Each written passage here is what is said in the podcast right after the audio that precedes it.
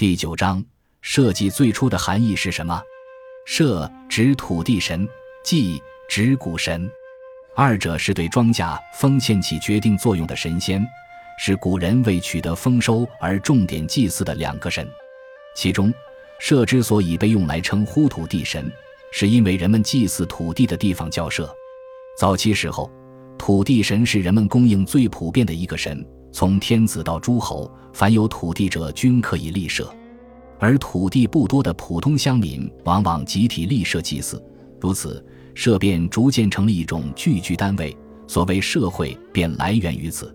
关于社神的人选，则有共工之子巨龙、禹、女娲等三种说法。至于祭，来源于叫做祭正的主管农业的官职。据说烈山氏的儿子祝曾做下的祭正，其死后被奉为农神，也叫五谷神。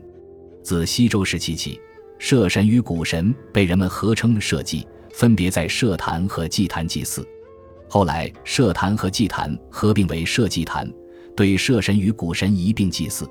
社稷坛为皇宫之右，与皇宫之左的宗庙相对，同为国家祭祀重地。